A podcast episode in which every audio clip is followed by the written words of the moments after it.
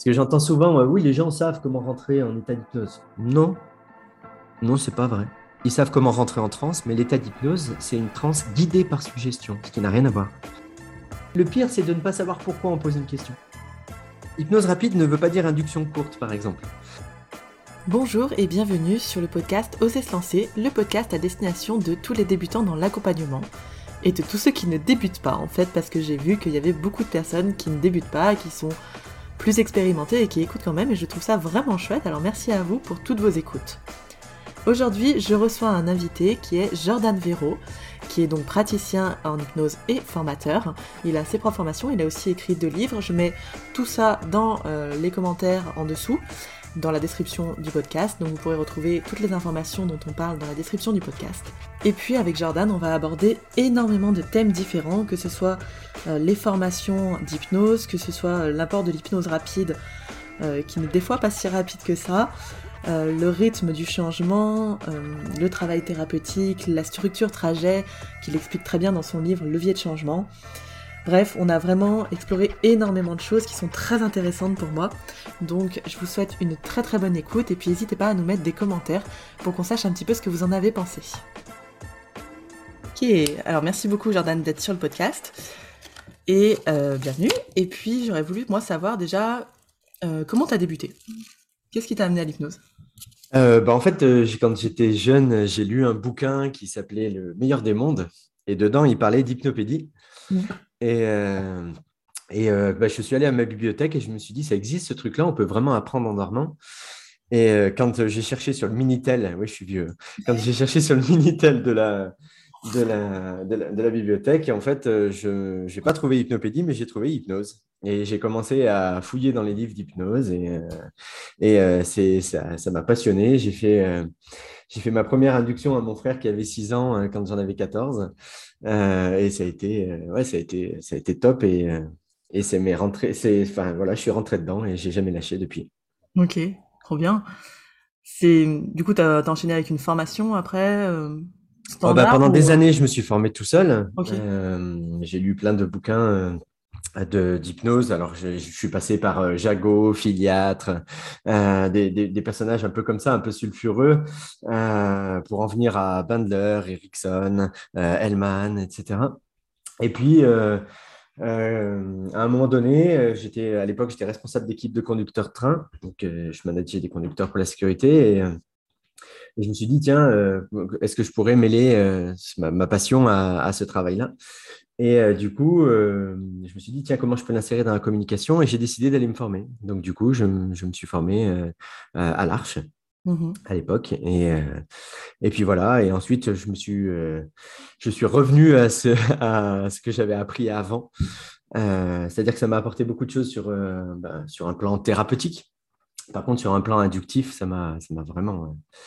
ça, m'a, ça a été l'inverse. Ça m'a fait perdre beaucoup de, de, beaucoup de temps. Ok. C'est-à-dire que c'était trop cadré ou euh, Non, c'était que les, il y avait beaucoup de choses qui se transmettent d'école en école, qui se copient d'école en école et qui, euh, lorsqu'on est en cabinet, bah, pour moi, ne sont pas vraiment efficaces. Quoi. Euh, en tout cas, moi, j'étais bien meilleur. j'étais bien meilleur pour induire un état d'hypnose avant de faire ma formation qu'après. Mmh. Et pendant deux ans, j'ai galéré à cause de ça parce que les techniques inductives sont pas très intéressantes. La spirale sensorielle, à la base, elle a été créée par exemple par Marie-Elisabeth Erickson euh, ou Elisabeth Erickson, je sais plus, euh, qui, c'était c'était de l'auto-induction. Ça n'a rien à voir avec une induction en fait. C'est pas très très efficace, c'est pas très ritualisé, donc euh, c'est pas très rassurant non plus pour le pour l'opérateur qui doit toujours recréer la spirale sensorielle. Et, du coup, voilà, ces méthodes-là m'ont fait m'ont fait perdre un côté inductif qui était intéressant et m'ont fait euh, m'ont rendu euh, m'ont presque fait abandonner l'hypnose pour le coup. Ok.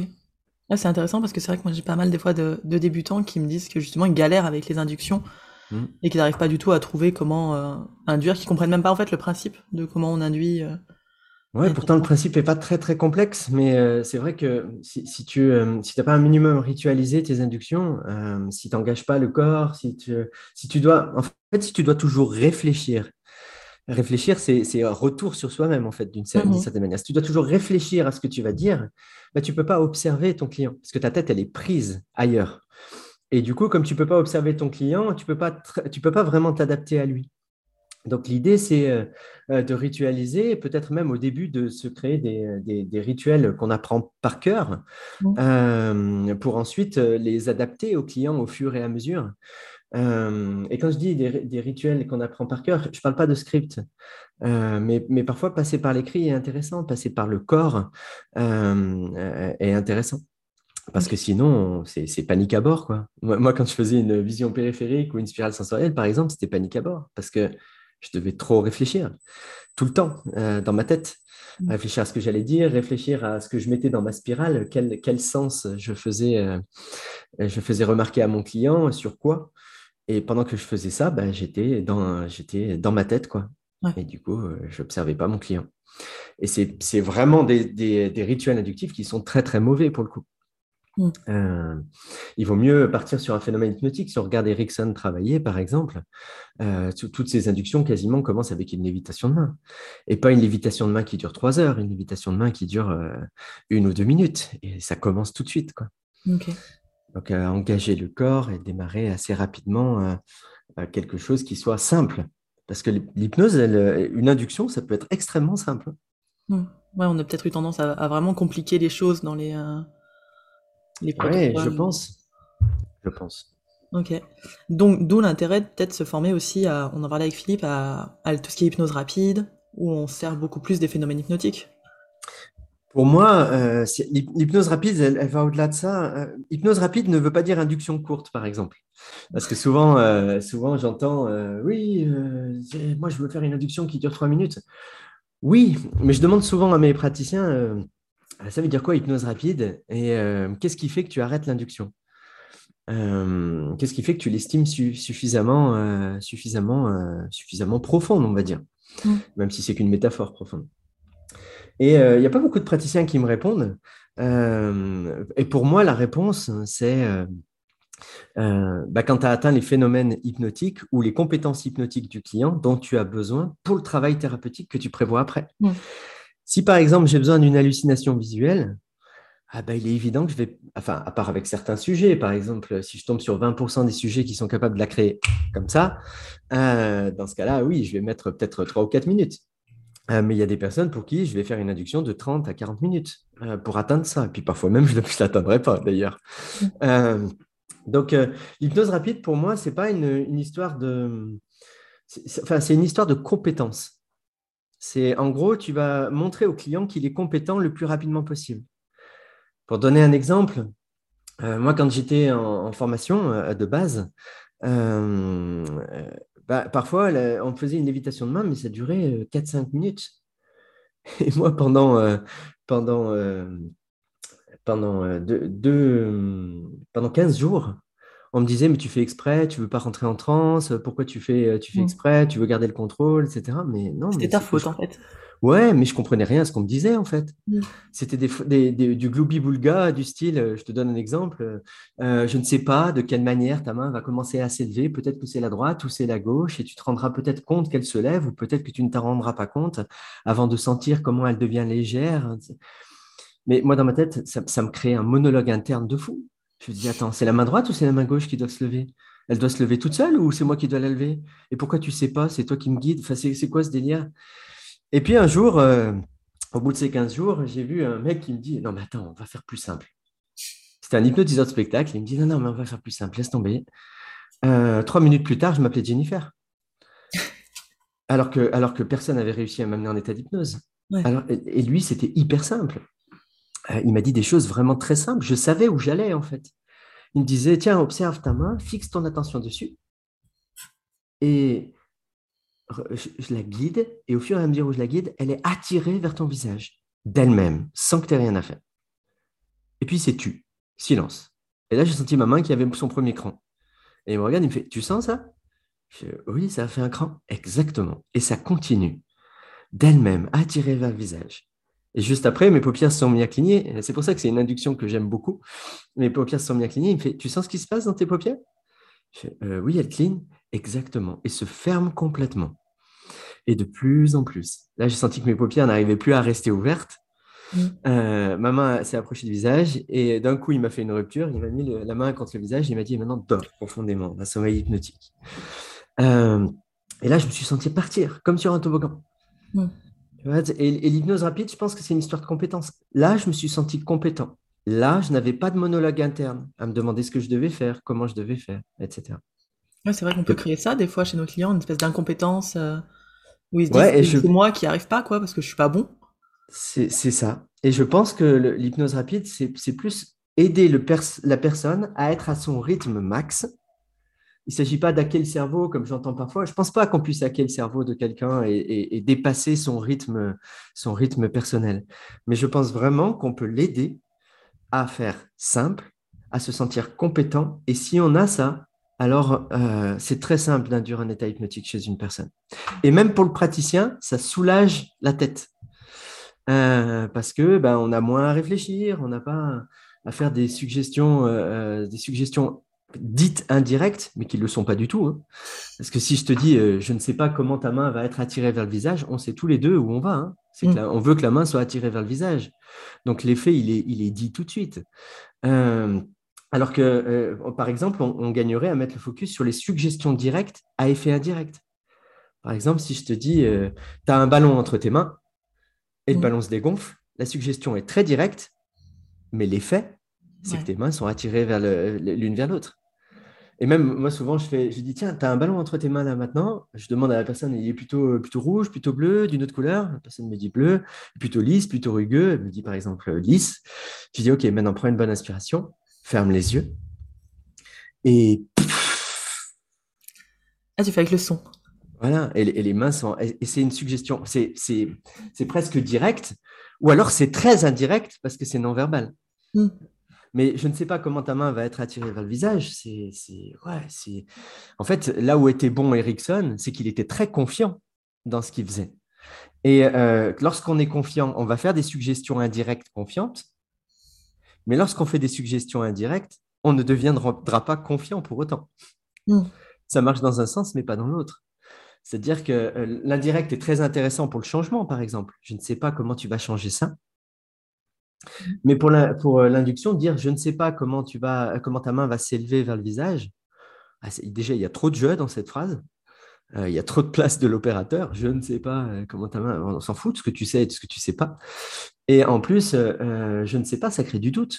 moi, si un, opérateur me dit ça, je me dis, oh, c'est embêtant quand même. c'est quand même à toi de savoir. moi, ça va me créer du monologue interne. Et ce monologue interne, ça va me faire rater le fait d'entrer en état d'hypnose. Parce que plus je réfléchis, moins je suis avec l'autre. Mm. De la même façon, plus un opérateur réfléchit, moins il est avec l'autre. On a intérêt à faire simple pour une induction. Ok. Donc simplifier les pratiques. Mm. J'ai entendu laisser du silence aussi, parce que ça c'est un gros défaut que bah, c'est oui. Alors ça euh, c'est typiquement si tu fais quatre suggestions, pourquoi tu as besoin des trois dernières? Mm. la, question c'est euh, qu'est-ce que ça crée chez le client? Si je te dis, je ne sais pas de quelle manière ta main va être attirée vers le visage, et plus elle est attirée, plus tu peux te... Mais pourquoi j'en dis autant? Alors que si je dis, tiens, ta main est attirée vers le visage, et que je laisse un silence, bah, c'est, ce silence dit, je suis confiant avec ça. Donc tu peux l'être aussi. Ta main est attirée vers le visage. Déjà, voyons ce que cette suggestion va faire avant d'en balancer dix autres. Mmh c'est peut-être des fois plus pour se rassurer nous-mêmes. On va aller balancer plein de trucs. Et, mais c'est pas rassurant parce que ça crée une boucle pourrie. Euh, du coup, le client va, va, avoir du mal à suivre les suggestions. Du coup, elles vont avoir moins lieu. Du coup, on va être encore plus indirect. Du coup, ça aura encore moins lieu. Du coup, pour se rassurer, on va être plus indirect. On va perdre en confiance. Et ainsi de suite. C'est un cercle vicieux, en fait. Le, ça fait ouais, deux fois là que tu parles de la confiance dans la, dans, dans la posture, moi j'entends, qu'on doit avoir. Dans la Dans notre posture un petit peu, hmm. ou dans les suggestions, ou dans l'hypnose. Toi, tu dirais que la confiance, elle doit être dans quoi? Parce que moi, la confiance en soi, j'y crois euh, moyennement des fois. Ouais. Et je me dis qu'il faut mieux la mettre sur autre chose que sur soi. Mhm, je suis d'accord. je suis complètement d'accord avec ce que tu viens de dire. Je pense que la confiance, elle ne doit pas être en nous, mais dans le client. Mm. Euh, on doit avoir confiance. Euh, moi, quand je, vais proposer à un client d'aller vers l'hallucination, ce qui peut prendre un certain temps, je suis confiant en lui, pas en moi. Moi, je vais lui donner des outils qui lui permettent euh, de, le faire le plus simplement possible. Mais bon, il y arrivera ou il n'y arrivera pas, mais je sais qu'il peut y arriver. maintenant, je pense que c'est intéressant ce, concept de conscience, de confiance, pardon, mm. conscience aussi, mais euh, le concept de confiance, il est intéressant. Pendant des années, pendant deux ans après ma formation, euh, quand je faisais des inductions qui étaient complexes, je me disais, il faut que j'ai plus confiance en moi, j'arrive même plus à faire une suggestion directe, c'est quoi ce délire? Euh, Je faisais du coup de l'auto-hypnose, je faisais des séances d'hypnose pour essayer de régler ce problème de confiance, mais je pense que ça, ça marche pas. Mm. C'est comme quand tu apprends à grimper, tu peux faire 50 séances sur le fait de grimper. Si à un moment tu grimpes pas, tu gagnes pas en confiance. Donc il faut pratiquer pour pouvoir avoir confiance. Et pour ça, il faut se donner un cadre sécure. Mm. Par exemple, pour apprendre à grimper, euh, bon, on ne va pas grimper en tête tout de suite, c'est-à-dire euh, monter la corde au fur et à mesure. On va grimper en moulinette, euh, c'est-à-dire qu'avec une corde qui est déjà attachée en haut. Ben, je pense, je pense qu'en hypnose, si je devais dire à ceux qui démarrent puisque finalement le podcast, c'est oser se lancer aussi. Si je devais donner un seul conseil aux gens qui démarrent, euh, c'est donnez-vous un cadre où vous pouvez échouer, où, le fait d'échouer n'est plus un échec. Moi, par exemple, au bout de ces deux ans-là, quand j'ai failli abandonner, j'ai créé ce qu'on appelle le cadre d'exploration. Le cadre d'exploration, euh, euh, c'est un peu comme le Indiana Jones, en fait. Indiana Jones, quand il a trouvé l'arche perdue, il se fait chier. Après, il rentre chez lui, il boit son whisky, il s'emmerde. Oh, j'ai dit un grand mot, zut. euh, il s'ennuie. sur ta voix. ce qui, ouais, ce qui l'intéresse, c'est d'avoir euh, la, la, la, boule qui lui court après derrière. Ce qui l'intéresse, c'est de, de, de, couper les herbes. Ce qui l'intéresse, c'est le danger, c'est l'exploration. Une fois qu'elle est finie, on s'ennuie. quoi. Euh, et je pense qu'en hypnose, on devrait être des explorateurs et non pas des gens qui cherchent à avoir le résultat tout de suite. Alors, j'avais posé ce cadre, euh, partant de, ce, de cette idée-là, j'avais posé ce que j'appelle le cadre d'exploration. Et, ce cadre d'exploration, il est tout simple. Je dis au client qu'on va explorer. Et je lui dis de cette façon. C'est presque un automatisme. Euh, je lui dis, euh, voilà, je vais vous guider en état d'hypnose et il y a plein de portes pour entrer en état d'hypnose. Je vous connais depuis 5 à 10 minutes, je ne sais pas comment vous fonctionnez. donc, on va explorer ensemble. Certaines portes seront très simples pour vous et vous amèneront très profondément et très rapidement dans un état hypnotique très productif pour votre changement. D'autres portes demanderaient un certain apprentissage et au début, vous n'arriverez pas à faire certaines choses que je vous demande. Et c'est OK. On apprendra si c'est nécessaire. Sinon, on passera par les autres portes. Faisant ça, derrière, je peux faire une suggestion très forte en disant, et maintenant, euh, je vais dire par exemple à la personne, euh, dans quelques secondes, quand je vais claquer des doigts, tu ne m'entendras plus. Une part de toi plus inconsciente m'entendra, mais toi, tu ne m'entendras plus du tout. Et si ça rate, alors c'est pas grave. Si par exemple je dis euh, vous m'entendez? Et puis que la personne me répond, c'est-à-dire que ça a échoué, euh, je vais lui dire bon, ben, c'est pas encore là. Et puis on va passer à autre chose et c'est ok. C'est pas grave en soi. C'est souvent ce qui va créer le problème, c'est que l'opérateur n'accepte pas euh, qu'il y ait des choses qui ratent mm. et n'accepte pas qu'il soit en train d'explorer. Et ce cadre d'explorateur, ce cadre d'exploration a changé ma pratique. En disant à mon client, on explore, euh, je lui dis, tu sais, tu n'as pas tout à réussir. Des fois même, je leur dis comme ça, vous savez, vous n'avez pas tout à réussir dans ce que je vous propose. Parce que euh, je ne sais pas quelles sont les portes les plus productives pour vous. Donc, on va, on va explorer ensemble. Si quelque chose ne fonctionne pas, rassurez-vous, c'est moi qui gère. Je passerai par une autre porte. Et ça, ça détend vachement l'atmosphère, aussi bien dans la tête du, du, client que dans la mienne. Mm. Parce que moi, je me dis, même en démo, hein, si, par exemple, je dois réussir quelque chose en démo, mais je suis en panique, hein, comme, la plupart des, praticiens qui commencent. Et, d'ailleurs, en stage d'hypnose rapide, une des premières choses que je pose, euh, c'est ce cadre d'exploration. Je dis, voilà, je ne sais pas comment vous fonctionnez, vous, euh, tous les praticiens qui, êtes en face de moi. Quand vous viendrez vous asseoir à côté de moi, on va explorer comment vous fonctionnez. Certaines choses fonctionneront très bien pour vous, d'autres fonctionneront un peu moins. L'idée, c'est de, voir comment on vous fait avancer en état hypnotique.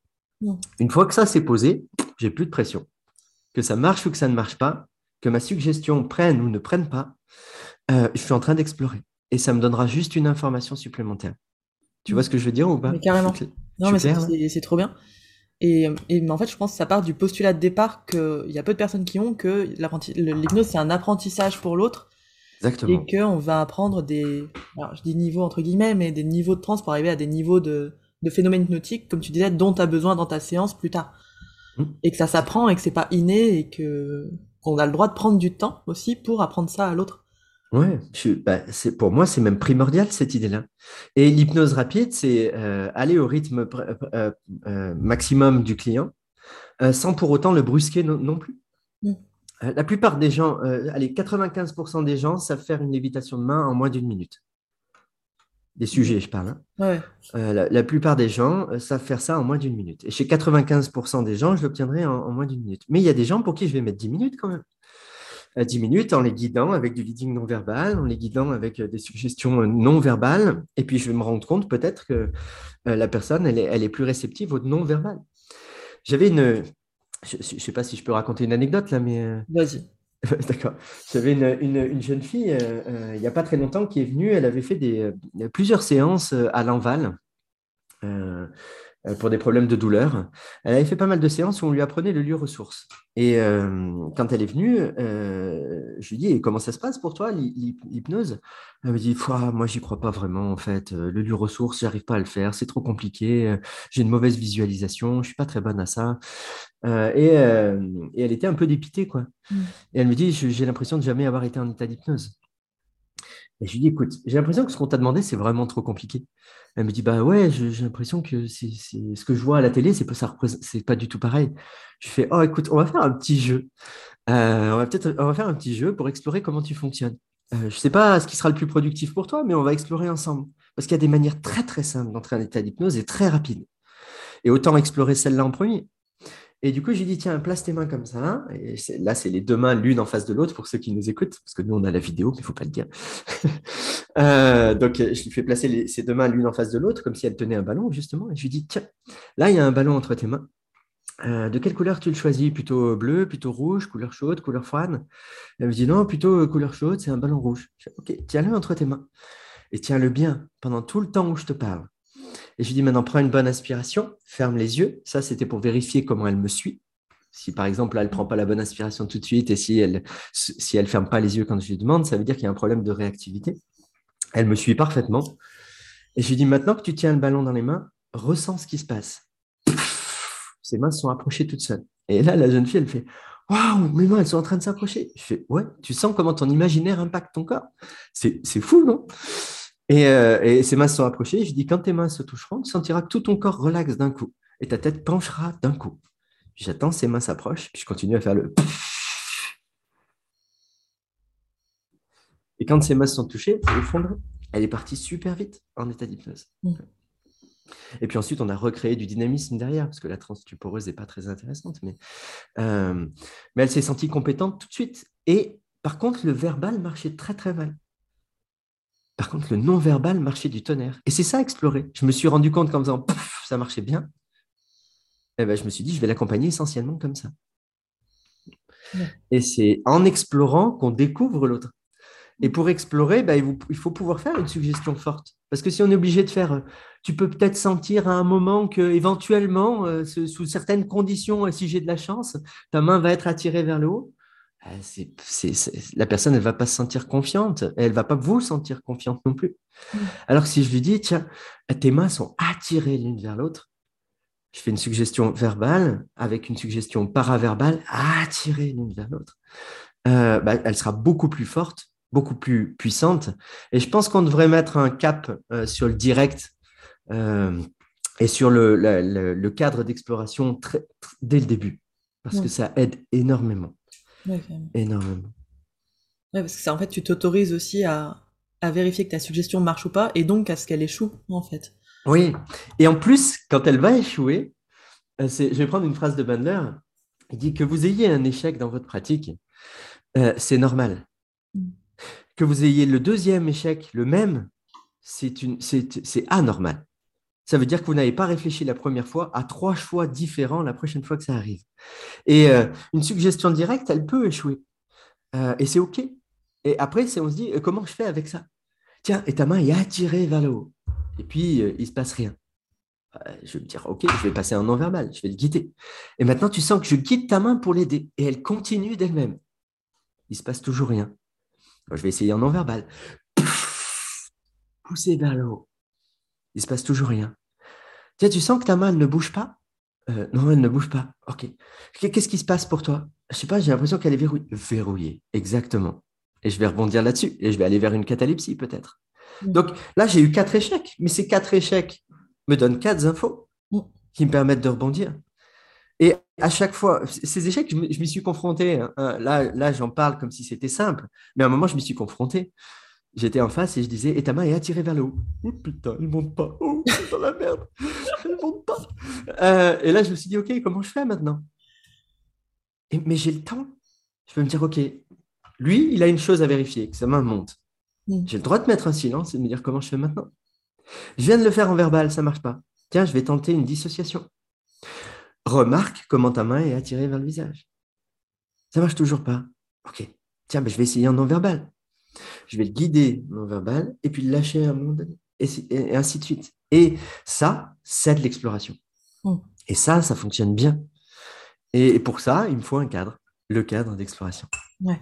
Donc bosser son cadre euh, et, se laisser du temps qui va à l'encontre de l'hypnose, c'est magique et on fait ça en une séance.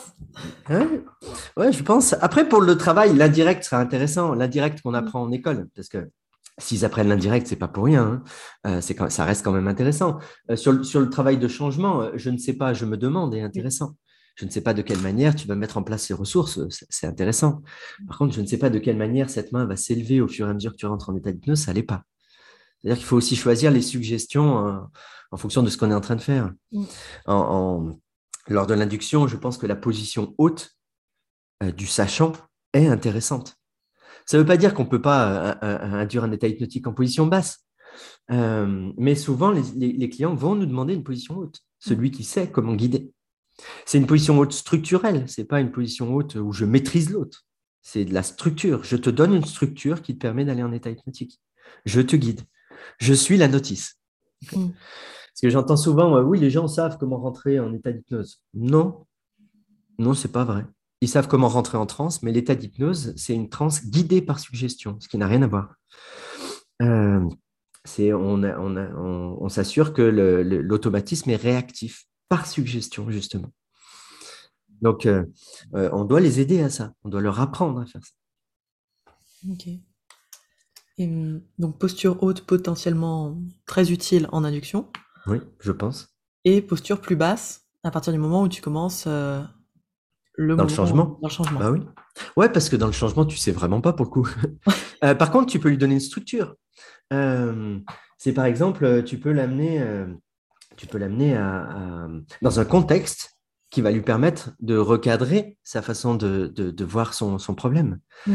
Tu peux lui donner, euh, euh, tu peux l'amener dans une métaphore, par exemple. Je pense à une cliente euh, où elle venait parce qu'elle avait des crises d'angoisse. Et à un moment donné, euh, on part dans un truc un, petit peu imaginaire. Je lui demande comment, si, si euh, je, la mets en état d'hypnose, je lui dis de se connecter à sa sensation d'angoisse.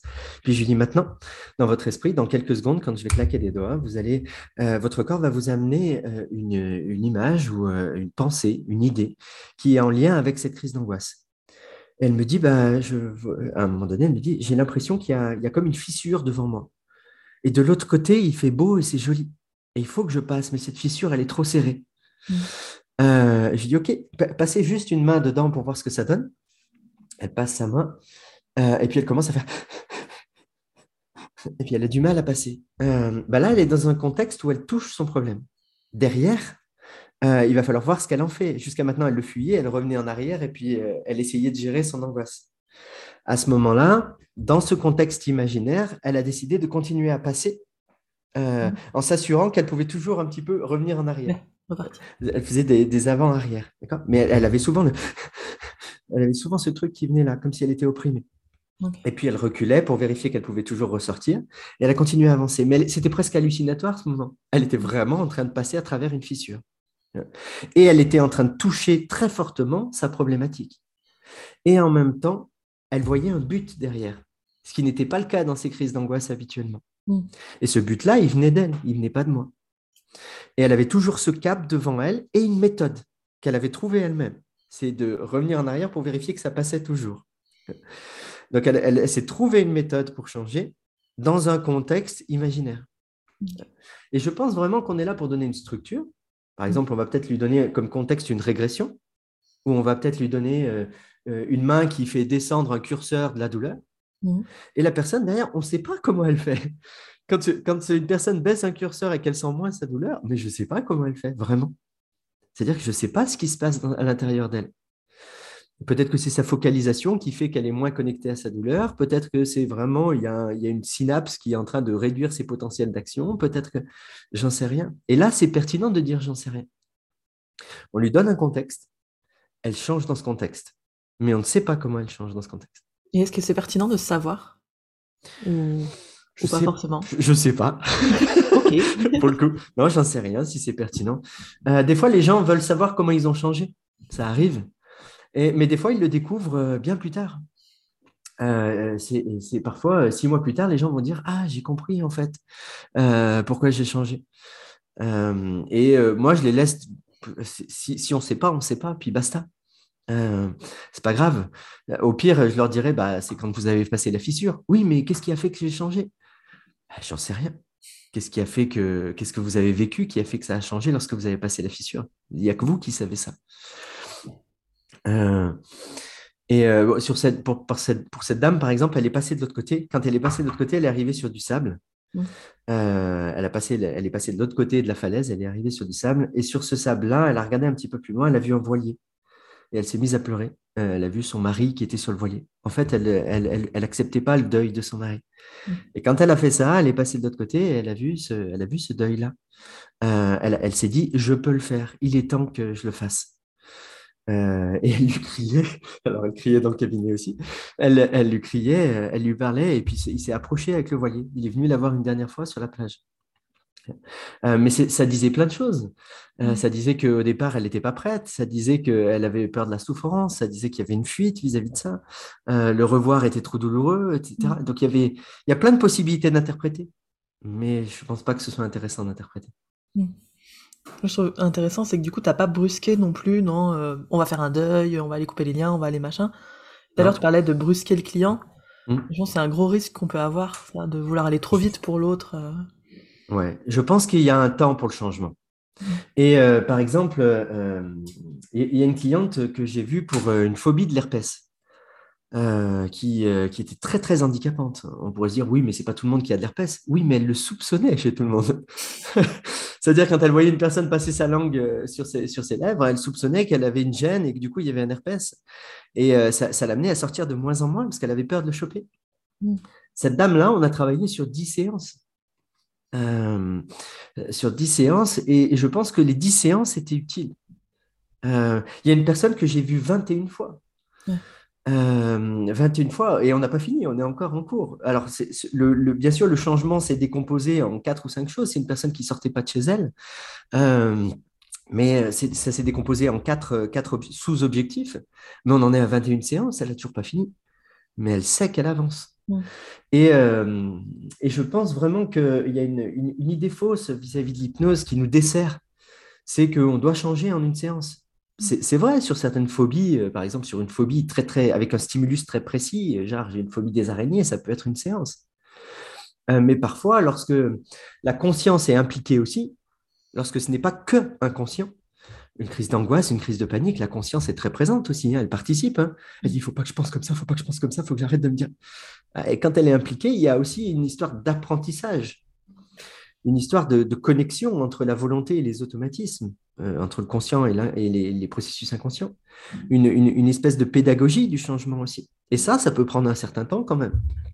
Euh, et euh, parfois, il va falloir respecter ce temps. À brusquer, on va perdre le client, mm. souvent. Donc, je pense que le changement, il doit être au rythme du client, en fonction de l'adhésion du client. Mm ça me fait penser, euh, par exemple, euh, souvent je troll un petit peu sur les groupes d'hypnose en disant euh, travailler sur le symptôme, ça marche très bien. En fait, c'est pas ça. mais le, un travail sur le symptôme peut être très intéressant, bien plus qu'un travail sur les, causes de ce symptôme. En première approche ou dans même en première approche. En fait, je pense que travailler sur le symptôme ou ne pas travailler sur le symptôme, c'est une question d'adhésion du client. C'est en gros, on s'en fout. C'est à quoi le client adhère. Il y a des gens qui viennent, euh, je pense à un client que j'ai vu pour le tabac. Euh, et il venait pour le tabac parce qu'il est plongeur et, que ça ne va pas avec son identité. Pour lui, il ne voulait, voulait pas continuer à fumer, il voulait être dégoûté du tabac. OK.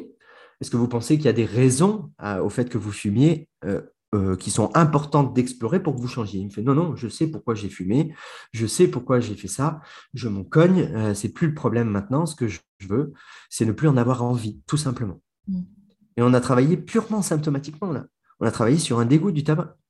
Et euh, il y a, ça fait six ans maintenant.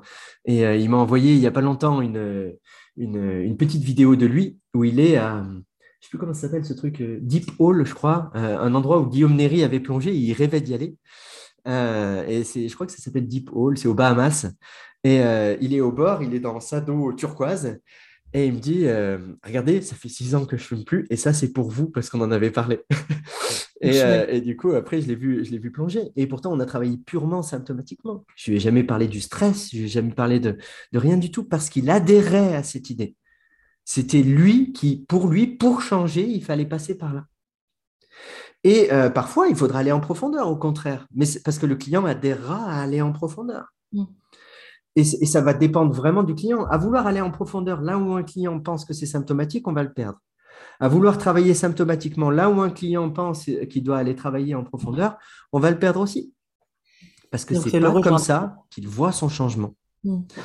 Euh, et, je pense que c'est des vieilles, euh, des, vraiment des vieilles, vieilles croyances bien pourries issues de la psychanalyse, euh, que, par exemple, qui vont avec le fait que si on travaille sur une phobie, on, va avoir un déplacement de symptômes. c'est, enfin, pour moi, c'est des conneries tout ça. ça il y a un moment, il faut changer aussi, il faut se permettre de changer aussi dans notre, dans notre culture du changement. moi, ça fait ça fait dix ans maintenant que je suis en cabinet. Euh, et des phobies, euh, j'ai bien dû en voir mille, je pense. J'ai vu un seul déplacement de symptômes. Et je savais qu'il aurait lieu. Parce que la personne était persuadée que si elle travaillait sur sa, sur sa phobie, elle aurait un déplacement de symptômes. Néanmoins, elle ne voulait pas travailler sur le fond. Donc, on a travaillé juste sur la phobie, juste sur sa peur des araignées. Et ça s'est déplacé, elle a eu peur des cafards. bon, euh, mais elle le savait. Mais parce que elle, elle était persuadée que ça se passerait comme ça. comme elle avait cette idée en tête, elle l'a générée d'une certaine manière. Comme ceux qui sont persuadés que s'ils arrêtent de fumer, ils vont grossir. oui, euh, plus. C'est ça. C'est ça. Euh, donc il y a des gens avec qui il faudra aller travailler en profondeur, euh, d'autres avec qui il faudra aller travailler sur le symptôme. Erickson travaillait, enfin, si, on regarde le travail d'Erickson, qui est souvent pris en exemple dans les, dans les formations en hypnose dite ericksonienne, Erickson travaillait bien plus souvent sur le symptôme qu'autre chose. Bien sûr, au départ, ensuite, ça va toucher le fond. Euh, et, même sans le dire parfois. C'est-à-dire que quand on travaille sur le symptôme, de toute façon, tout est relié. Euh, c'est un maillage interne. C'est un peu comme s'il y avait une toile d'araignée et tu tires sur un, un, défilin de la toile d'araignée, mais toute la toile d'araignée bouge si tu travailles sur le symptôme, c'est un peu la clip CO sur la casserole chaude. C'est pas parce que tu tiens la, clip CO euh, que tu touches pas la casserole chaude. Mm. Euh, tu la touches quand même. Tu peux vider l'eau chaude, tu peux, tu peux faire bouger les choses et tu peux toucher le fond sans le savoir. Erickson, par exemple, il y, a plein d'exemples comme ça. Quand il travaille sur la salade verbale, un monsieur qui, euh, est sur la salade verbale, il est purement symptomatique. Euh, il travaille purement symptomatiquement. Quand il travaille sur une dame euh, sur le tabac en faisant l'induction avec sa main qui, qui pose la cigarette, qui la reprend et qui fume à nouveau, qui la repose, et il, induit l'état hypnotique comme ça. Il crée de l'idéomoteur. Ensuite, une fois qu'elle a fini sa cigarette, il crée de l'idéomoteur plus, plus fin en faisant d'écriture automatique. Et ensuite, le travail thérapeutique, c'est vous allez écrire quelque chose que vous lirez dans six mois, euh, quand vous serez devenue non-fumeuse. Et vous prendrez plaisir à lire ce que vous avez écrit à ce moment-là. Vous vous en rappellerez plus, en revanche. Et vous le trouverez dans un coin de votre sac que vous allez choisir, où vous savez que vous n'allez jamais voir. Mais c'est purement symptomatique. Mm. Il lui a jamais dit on va travailler sur ton stress. Il lui a jamais dit on va travailler sur. D'accord? Donc, euh, euh, pareil, un, jour, un monsieur vient le voir parce qu'il est obligé, chaque fois qu'il fait pipi, de le faire à travers un tuyau. Et Erickson, il travaille comment? Il lui fait couper un petit bout du tuyau à chaque fois. Jusqu'au moment où il fait pipi à travers un anneau. Mais c'est purement symptomatique. Mm. Il travaillait très souvent symptomatiquement. En revanche, à un moment donné, ça va aller aussi toucher en arrière-plan le fond qu'il y a derrière. C'est-à-dire qu'en travaillant comme ça, peut-être qu'à un moment, la personne va exploser émotionnellement sans comprendre. C'est-à-dire que c'est pouvoir travailler symptomatiquement en se permettant à un moment donné de, de, de, laisser venir ce qu'il y a en arrière-plan. Et ce qui amène l'idée qu'il faut aussi un petit suivi pour que si euh, il y a quelque chose qui vient, la personne ne se sente pas aussi non plus toute seule et euh, ah bah tiens, ça devrait être réglé, euh, j'y retourne pas quoi. Le mieux c'est de laisser venir, c'est déjà qu'il y a un suivi, oui, mais le mieux c'est aussi de laisser venir pendant la séance, parce que parfois ça va connecter directement dans la séance. Moi je travaille pas par exemple avec les prescriptions de tâches comme faisait Erickson. Euh, parce que, parce que j'estime que c'est un autre métier qui demande beaucoup de compétences que j'ai jamais acquises et que, et que ça se mêle pas si bien que ça avec l'hypnose. Euh, ça veut pas dire qu'il faut pas, hein, ça veut juste dire que moi, j'ai essayé un moment de le mêler quand je, je, m'intéressais aux thérapies brèves et je me suis rendu compte que c'était une manière de fuir à l'époque l'induction hypnotique. Euh, donc, euh, mais j'utilise pas trop ça. Par contre, il m'arrive de travailler symptomatiquement dans la séance, très souvent, extrêmement souvent. Et puis à un moment, euh, je, vais, sortir une phrase assez, assez vague. Vous savez, il peut y avoir des choses en arrière-plan qui ont besoin de surgir maintenant. Si mm. c'est le cas, euh, soyez curieuse. Et puis euh, curieuse, curieuse, curieuse de quoi? Parce que qu'est-ce qui peut se passer? Et puis d'un coup, ça explose. et puis des fois, non, rien tout simplement, ça continue comme on a commencé, travailler symptomatique, purement symptomatique. Ok. Hum, tu as une stratégie, toi, d'accompagnement qui est la structure trajet que tu utilises tout le temps ou pas forcément? Ouais, si tout le temps, mais même dans ma vie de tous les jours, en fait. Euh, c'est une structure qui. Ouais, c'est une structure qui permet de, de, questionner un, objectif simplement. Hum. Euh, c'est en gros, euh, ça, permet de, questionner un problème simplement. En fait, ça permet de questionner une expérience simplement en en ayant tous les tenants et les aboutissants. Les aboutissements, les aboutissants. Euh, en ayant tout, en ayant tout. Mais elle est très, elle est très simple. Alors, elle est dure à automatiser parce qu'au départ, bah, c'est bien comprendre la structure. Mais ensuite, une fois qu'elle est en place, elle est super simple en fait. Mm. Moi, par exemple, quand ma fille vient, vient de l'école et me dit, oh, j'ai passé une sale journée. Euh, tout de suite, je me dis, OK, ça c'est un jugement, je classe dans le jugement. Euh, je vois qu'elle fronce les sourcils, donc elle est en colère. Hein, donc ça, c'est une émotion, je la vois, je n'ai pas besoin de la demander, je la vois. Euh, et puis je vais dire, qu'est-ce qui te fait dire que c'était une sale journée? Ah bah Colline, elle m'a, elle m'a, elle m'a, elle m'a, elle m'a rejeté. Enfin, elle ne me dit pas, elle m'a rejeté, elle m'a repoussé, elle n'a pas voulu jouer avec moi. Là, je vois, je vois une micro-expression de tristesse, donc je me dis, ça, c'est dans l'émotion. Elle n'a pas voulu jouer avec moi, c'est dans le contexte, la réalité, ce que j'appelle la réalité, le R de trajet. Euh, et puis du, tout, du coup, je vais lui demander, et qu'est-ce que tu te dis sur le fait qu'elle n'a pas voulu jouer? Bah, elle est méchante, euh, moi, ça me rend, je, me sens seule. Bah, ça, c'est les jugements qui créent la tristesse. Et donc là, j'ai réalité, jugement, tristesse. Et je lui demande, et t'as fait quoi? Moi, je me suis énervé, je lui ai crié dessus, pourquoi tu ne veux pas jouer avec moi? Ça, c'est la solution inefficace. Donc là, j'ai presque toute la structure. Il me manque à la rigueur l'attente, mais ça ne me servira pas grand-chose avec ma fille, comme ça ne me sert pas souvent non plus avec mes clients, ce serait mm. très souvent. Ça serait euh, Et qu'est-ce que tu attendais qu'il se passe? Euh, Ou qu'est-ce que tu aurais voulu qu'il se passe? Ou comment tu aurais voulu réagir Etc. Euh, mais ça, ça me permet d'avoir la structure de la problématique. Qu'est-ce que la personne se dit sur un contexte donné pour créer son problème et ses émotions qu'elle est en train de vivre. C'est en gros réalité, jugement, émotion. Et puis il y a un temps pour tout ça. C'est ce temps-là. Et puis parfois, ce temps, euh, la personne qui est en train de réagir, elle ne réagit pas au présent. Elle réagit au présent teinté d'expériences passées que ça lui rappelle. Donc des fois, on va faire un saut dans le temps. Euh, pour aller voir, tiens, euh, à quoi c'est lié ce truc-là? Mm en thérapie, euh, ça peut arriver, euh, une personne me dit, euh, je ne comprends pas, quand je suis avec mon patron, je me tasse sur moi-même, je suis pas bien, je suis, suis tendu, et puis il va froncer les sourcils. et je vais lui dire, je vais froncer les sourcils en face de lui pour voir si c'est vraiment un critère. et je vais lui parler un petit peu fort, s'il me dit que son, patron lui parle un peu fort, pour essayer de recréer le contexte au présent. Je vais lui dire, mais qu'est-ce que vous voulez dire par là? La personne va se tasser sur elle-même. OK, qu'est-ce que vous êtes en train de ressentir là?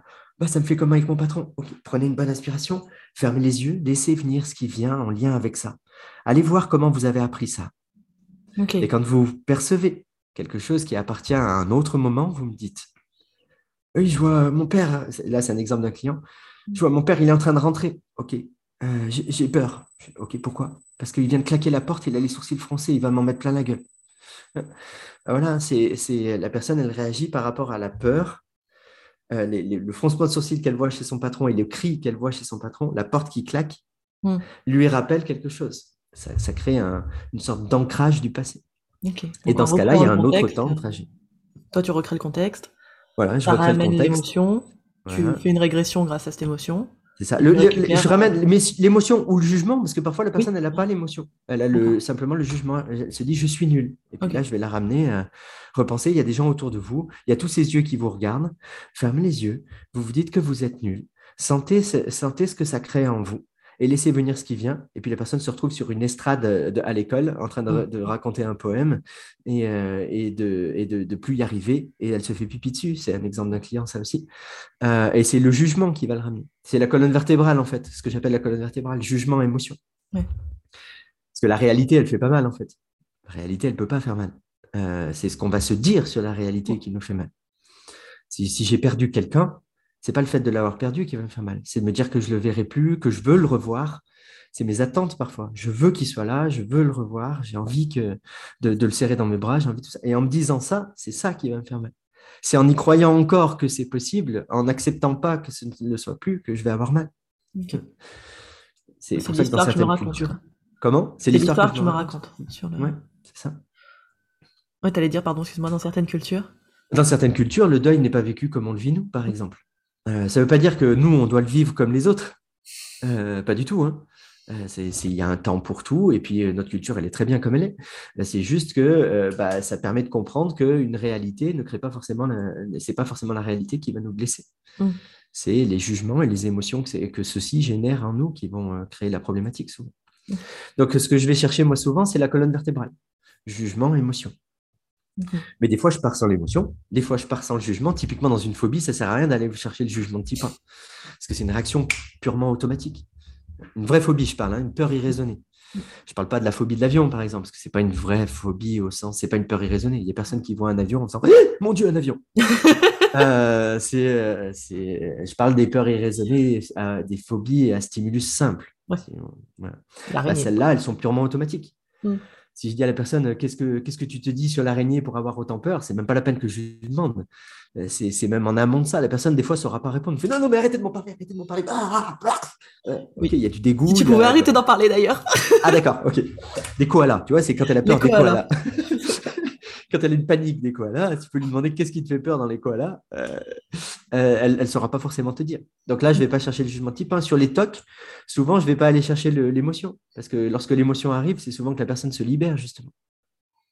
Euh, donc, ça viendra en hypnose.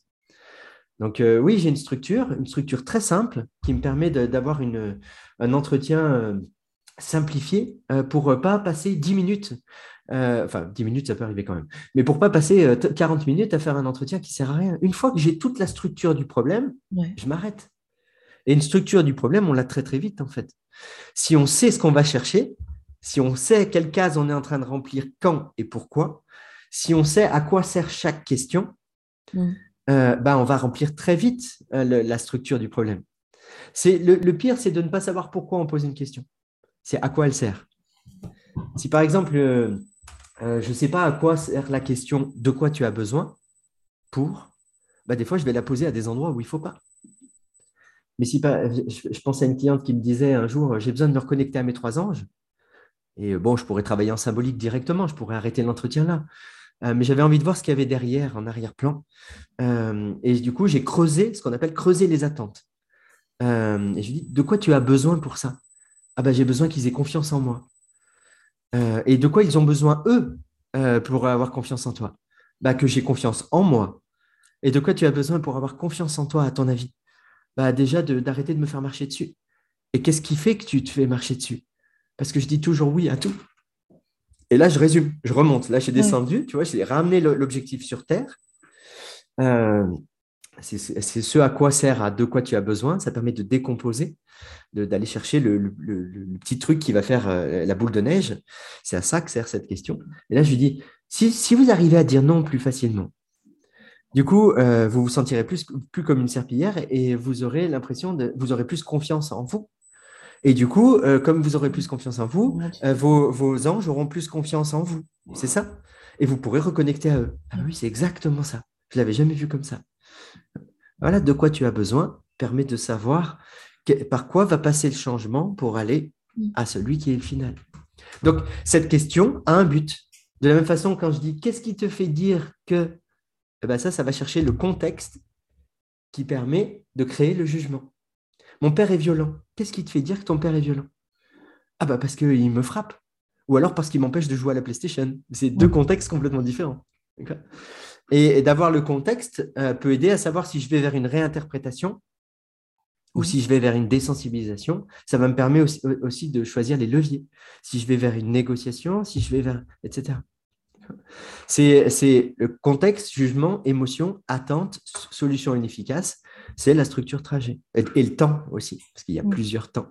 C'est T-R-A-J-E-T-S. Ça me permet d'avoir toutes les informations qui concernent un problème. Et ça peut aller, tu peux les avoir en 5 minutes. Parfois même en 15 secondes, le client te donne tout. J'avais une cliente qui à un moment me dit euh, J'arrive pas à avancer dans ma vie. On, entend bien la peur. Et en même temps, elle me met ses deux mains devant euh, et elle me montre quelque chose devant. Elle me dit J'arrive pas à avancer dans ma vie. Et je lui dis C'est quoi ça que vous montrez avec vos mains? Et puis là, je la vois reculer et, euh, et, se reculer. Dire, non, non, mais je veux pas en parler, j'en ai trop peur. Bah, c'est bon, j'ai tout. Mm. J'ai un contexte présent où j'ai tout.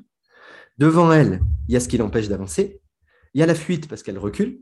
Je sais sa solution inefficace. Il y a l'émotion, c'est la peur, panique. Euh, il, y a, il, y a, il, y a, même une méthode parce qu'elle me donne quelque chose devant elle avec ses deux mains qui sont euh, devant. Euh, bah voilà, j'ai tout pour travailler là. C'est passé 15 secondes et j'ai pas besoin d'autre chose parce que j'ai rempli contexte, c'est le truc qui est devant, qui génère jugement. Alors le jugement, je ne l'ai pas, mais elle, elle l'a par contre, c'est sûr. elle me dit c'est trop affreux, des trucs comme ça. Bon, c'est des jugements un peu de surface, mais c'est quand même des jugements. Et puis j'ai l'émotion j'ai la solution inefficace, j'ai tout en fait. Sauf que c'est tout donné dans le non-verbal, à ce moment-là quasiment. Mais je peux travailler. Donc cette structure, elle me sert à pas faire des entretiens de deux heures, comme je faisais avant. Des fois, tu as des, euh, dire des trajets en couche d'oignon, c'est-à-dire qu'à une première séance, tu as vu un truc et puis tu l'as un peu déconstruit, on va dire, la personne l'a un peu déconstruit et tu arrives à, à rentrer dans d'autres choses après. Exactement. Bah ouais, et c'est ça le temps du changement aussi. C'est des mm. fois, on travaille sur ce que la personne nous donne. Moi, par exemple, si la personne me donne un trajet et qu'on en trouve un autre derrière, je vais pas forcément, même si l'autre me paraît plus pertinent, c'est pas moi qui vais choisir. C'est le client. Je vais dire, voilà, on a parlé de ça, de, votre patron quand vous fermiez la porte, quand il fermait la porte et qu'il vous regardait en vous criant dessus, que vous ne euh, vous sentiez pas bien, etc. Et puis, vous m'avez parlé de votre père à votre avis, qu'est-ce qui vous semble le plus pertinent de travailler euh, pour, euh, changer ce qui vous a amené aujourd'hui en séance? Si la personne me dit, bah, il faudrait travailler sur mon père, mais je ne veux pas, là j'ai trop peur, je préfère qu'on travaille. Euh. Et puis là, je vais lui poser une deuxième question. Est-ce que vous pensez que vous pouvez changer sans aborder cette deuxième partie? Oui, je pense, enfin j'en suis pas sûr, mais je préfère qu'on vérifie comme ça. Et là, je vais travailler sur ce qu'elle m'a autorisé à travailler, parce que là, il y a de l'engagement, là, elle est OK pour y aller, là, c'est pertinent, même si peut-être qu'il faudra quand même travailler sur ça, et ça viendra peut-être à la deuxième, ou la troisième, ou la quatrième séance. Je vais suivre le fil de l'adhésion. À quel endroit mon client adhère pour mm. travailler? Je ne vais pas le forcer à travailler à un endroit. Je vais attendre son autorisation, son engagement. Parce que sinon, je, prends un risque. Je deviens presque responsable. Imaginons que je travaille sur son père. Et puis qu'à un moment donné, il y a la mère qui intervient dans ce souvenir, elle n'agit pas et il lui en veut. Du coup, il revient me voir la séance suivante et il me dit euh, Oui, mais la dernière fois, on a travaillé sur ça. Moi, je n'avais pas prévu de travailler sur ça. Je pensais qu'on allait travailler sur mon patron. Et depuis, j'ai une colère vis-à-vis de ma mère qui ne qui, euh, qui, euh, qui s'arrête pas. je ne comprends pas ce qu'on a fait. Et maintenant, je me suis engueulé avec ma mère. Je ne la vois plus. je ne me sens pas bien. mais qui est responsable? C'est moi qui l'ai forcé à travailler là-bas. Il ne mm. voulait pas, lui. Il m'a jamais donné d'autorisation. C'est qui qui est responsable? C'est moi. Je, veux que mon client s'engage. Je veux qu'il me donne les autorisations. Je veux qu'il soit OK avec le travail qu'on fait. À forcer quelqu'un, on prend un risque. Ça ne veut pas dire que je le fais jamais. Parce que je m'interdis rien. Mais si je le fais, je sais qu'il y a un risque. Je sais qu'il y a un risque. Ça m'arrive de le faire et je sais qu'il y a un risque. Il y avait une dame qui était venue pour arrêter de fumer et en fait, il y avait un deuil derrière de son grand-père. Euh, j'en parle dans le livre Hypnose et le biais de changement d'ailleurs, je crois. Euh, ben, j'ai travaillé sur le deuil de manière euh, indirecte. Et puis quand elle l'a touché du doigt, elle me dit Ça me rappelle un truc avec mon grand-père. Vous voulez y aller? Vous voulez travailler là-dessus? C'est-à-dire qu'en indirect, j'avais fait jaillir ça. Mm. Et, euh, et, à un moment donné, elle me dit Oui, là, il faut qu'on y aille parce que je, suis trop triste vis-à-vis du fait qu'il soit parti. Et chaque fois qu'elle fumait pas, elle sentait de la tristesse. Donc c'était bien qu'il y avait un signe de quelque chose. Et, mais c'est elle qui m'a donné l'autorisation. Moi, je l'ai guidée pour lui faire sentir ça. Ensuite, elle m'a dit Oui, je veux y aller, mais ça avait déjà commencé en fait, mm. depuis un petit moment. Donc l'idée, c'est vraiment ça. Je cherche l'engagement du client, à la fois dans l'induction aussi, mais, euh, encore plus thérapeutiquement. Je veux que le client soit OK, qu'il sache où il va, pourquoi il y va. S'il fuit, qu'il sache qu'il fuit. Par exemple, des gens me disent Non, non, je ne veux pas y aller. Est-ce que vous, pouvez, est-ce pensez pouvez, pouvoir changer sans faire ça? Euh, Non, je ne crois pas, mais quand même, je ne veux pas y aller. OK. Elle sait qu'elle fuit. Elle sait que ça ne réglera pas le problème, mais elle veut commencer à travailler sur le truc euh, de, manière light. Et bien, on commence là. Et puis parfois, elle va toucher une symbolique qui lui permet de changer le profond et on n'aura pas besoin de toucher le profond. Mm. Et elle aura eu raison, en fait. On sera passé sur le light et ça aura quand même changé. Parce que, au fond, inconsciemment, et c'est le but de l'hypnose aussi, inconsciemment, automatiquement, à travers la métaphore qu'elle aura trouvée euh, en face d'elle, elle va toucher le, truc profond sans le savoir vraiment. Je, suis clair là ou pas? Hyper clair. Hyper clair? Ok, cool. Moi, ce que j'aime bien, c'est que tu, fais reprendre aussi la responsabilité qu'on a en tant qu'accompagnant. Euh, parce que souvent, on est dans le. Euh, oui, mais voilà, il n'a pas voulu changer, ou euh, bah, ça s'est pas bien passé, mais c'est lui, c'est sa responsabilité, il a voulu aller là-dedans, alors que c'est des fois nous qui forçons le truc. quoi. Mais ça, c'est des conneries, hein. il n'a pas voulu changer. Euh, et, j'écoutais l'autre fois le, ton autre podcast avec, euh, j'arrive jamais à dire son nom, mais. Albert Moukéver. Albert Moukéver, voilà. Et, je suis d'accord avec lui. la personne, elle vient en séance. après, c'est à nous de l'aider à s'engager. Parce que parfois, c'est vrai, il y en a qui vont être en recul, mais c'est notre, notre job. Il y a des gens qui vont vous dire, moi je me rappelle d'un client qui me disait, allez-y, faites-moi vos conneries là, euh, que j'arrête de fumer. À un moment, c'est mon job de créer le contexte qui va permettre que ça, que, le mec s'implique. Euh, mais ça ne veut pas dire qu'il est, que ça ne le gêne pas dans sa vie, s'il est là. Et, même si une personne, elle vient en disant euh, Oui, c'est ma mère qui m'envoie, mais moi, j'ai rien à foutre là. Bah ouais, mais il a quand même un problème. Il va falloir trouver le problème qu'il a. le problème qu'il a, c'est peut-être de venir chaque fois en séance au lieu de jouer à la PlayStation chez lui tranquille c'est peut-être euh, que, sa mère le, renvoie toujours euh, dans des séances avec des psychologues, des psychothérapeutes, etc. Et en touchant ce, truc-là, comment on fait pour que tu ne reviennes plus jamais, que tu n'ailles plus jamais chez personne d'autre, euh, qu'on va régler son vrai problème, le problème qui est en arrière-plan, mmh. celui qui est de toujours être chez un psychologue, celui qui est, qui est quand même problématique pour lui, parce qu'il ne veut pas être là. S'il ne veut pas être là, être là est un problème. Donc, l'idée, c'est d'aller voir qu'est-ce que le client veut vraiment travailler. Mais s'il est là, c'est pas pour rien. Jamais. Par contre, il peut ne pas être prêt, c'est vrai, ça, arrive. Euh, mais ça va être nous de l'aider à se préparer. Par exemple, il y en a qui n'ont pas passé le seuil de souffrance nécessaire pour se dire vraiment, allez, j'y vais, je change. Ça arrive. Mais dans ce cas-là, on peut éventuellement aider s'il y a de l'engagement. Ce que j'aime bien dans ta technique, c'est que tu sais où tu vas en fait. Et je trouve qu'on sait. Enfin, moi en coaching, on avait pareil, on avait une fiche un peu de, ça, enfin, une grille de lecture pour savoir un peu où on allait, qu'on utilisait plus les niveaux logiques, mais voilà. Mmh. Et, et souvent, dans les séances d'hypnose, je vois des, des, gens, moi, qui savent pas où ils vont, ils prennent un protocole, mais ils savent pas pourquoi ils font ça. Mmh. Euh, c'est, bon, bah, on a dit qu'on faisait du deuil, donc on va aller couper des liens. Mmh. Mais t'en sais rien de la personne où elle en est, et, si elle a besoin de ça ou pas, ou voilà. Oui, exactement. Et puis en plus, euh, peut-être que dans un protocole, parfois, il va y avoir euh, quatre méthodes qui sont activées. Ouais. Imaginons que les trois premières ne parlent pas au client. Dans quel état d'esprit il se trouve à la quatrième? Il y a des chances qu'ils ne nous suivent plus du tout. Mm. C'est l'inconvénient du protocole. Je ne dis pas que les protocoles ne sont pas bons. Hein. Euh, ils peuvent être très intéressants pour commencer une pratique. Et ils vont nous aider justement à adapter euh, un protocole à un client. C'est-à-dire à, comprendre comment on peut faire des, à aider la personne à adhérer à quelque chose. Mais à un moment donné, le mieux, c'est pour pas forcer, c'est de ne pas avoir besoin de faire adhérer l'autre à notre protocole. C'est de faire en sorte que de prendre que la partie qui est intéressante. C'est de mm. décomposer pour n'avoir que des méthodes très basiques et unitaires qui permettent de construire le protocole du client qui est adapté vraiment à sa demande.